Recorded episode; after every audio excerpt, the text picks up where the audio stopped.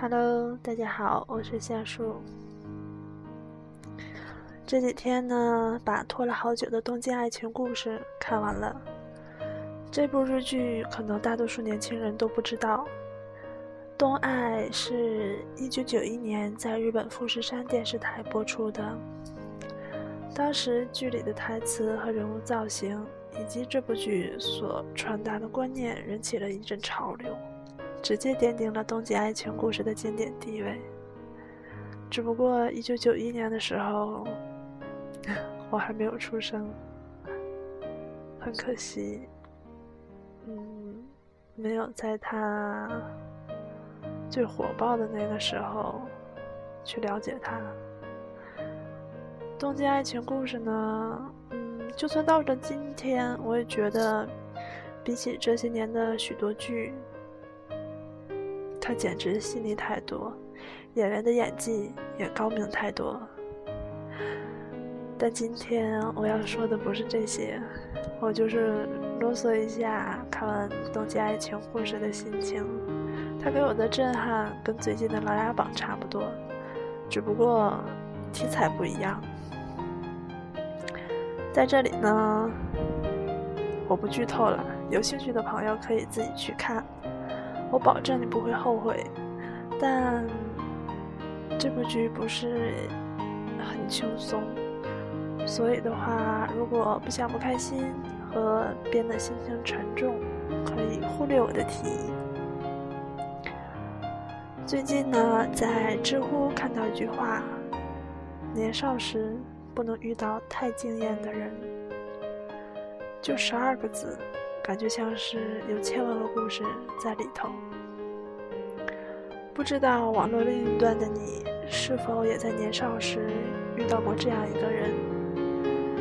他耀眼、灼热、优秀的一塌糊涂，那魅力分分钟把你拿下。致使你从今往后谁也瞧不上，因为他在你贫瘠的生活里那么强有力的出现。那样的震撼与新奇，你一辈子都无法忘怀。就像《神雕》里杨过治愈郭襄，送愿望、送烟花、送城池，送那么多别的小姑娘一辈子也求不来的东西。最关键的是那个世人称道的杨大侠送的，杨大侠耶！武功高强不说，还帅，还拉风。最重要的是，他对你似乎不一样。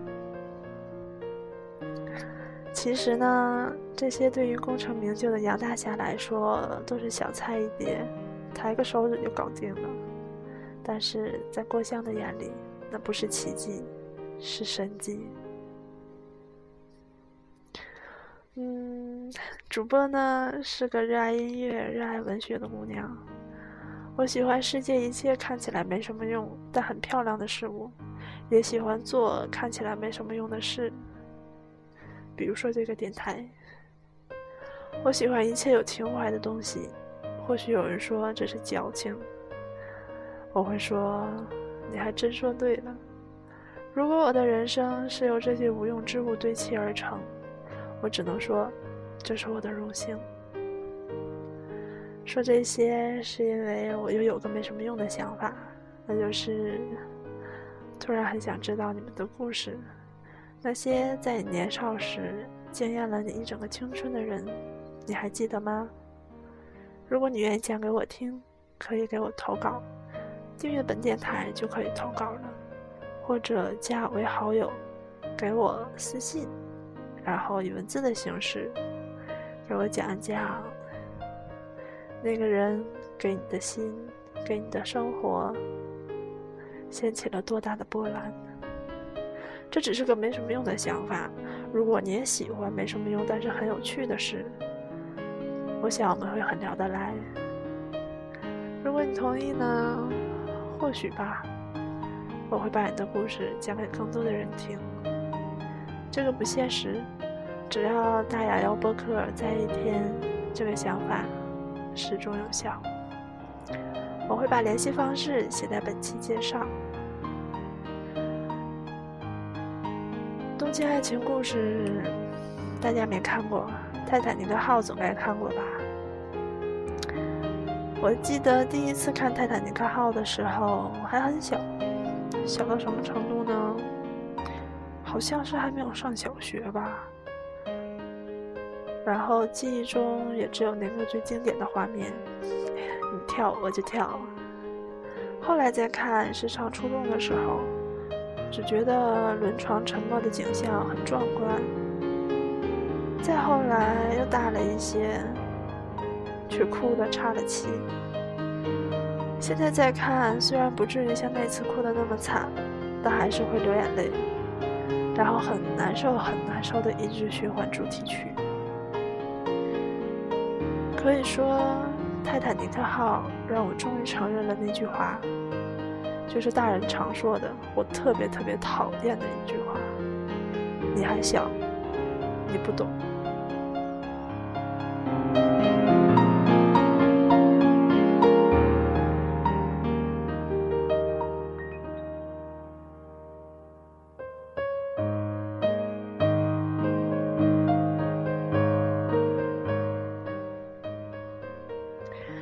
Jack 就是 Rose 的经验，经验到他可以不顾性命危险也要跟他在一起。你看到他的那一瞬间，就已经失去了理智，失去了一切的判断能力，不计得失。但是，可能真应了那句话：情深不寿。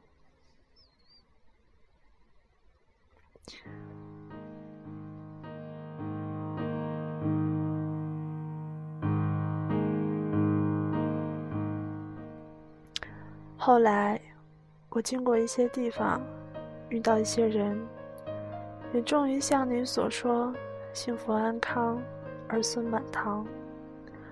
或许早已忘了大西洋彻夜冰冷的海水，和眼神认真的拿着画笔的你。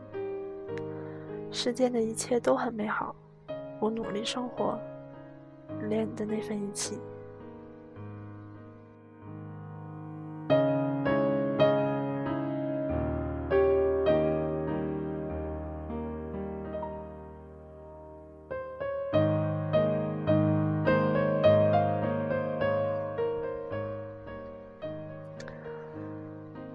年少无知，多希望很多年以后的你，终于想通了，这个人与你，不过是生命中的过客，只不过他路过的时候，你正好注视着他，就像《胭脂扣》里，终于选择放下了如花，坦然地对十二少说：“十二少，谢谢你还记得我。”这个胭脂盒，我挂了五十三年，现在还给你，我不再等了。世间最珍贵的两个字是拥有，但最难得的两个字是再见。现在是凌晨一点半，我该睡了，你也晚安。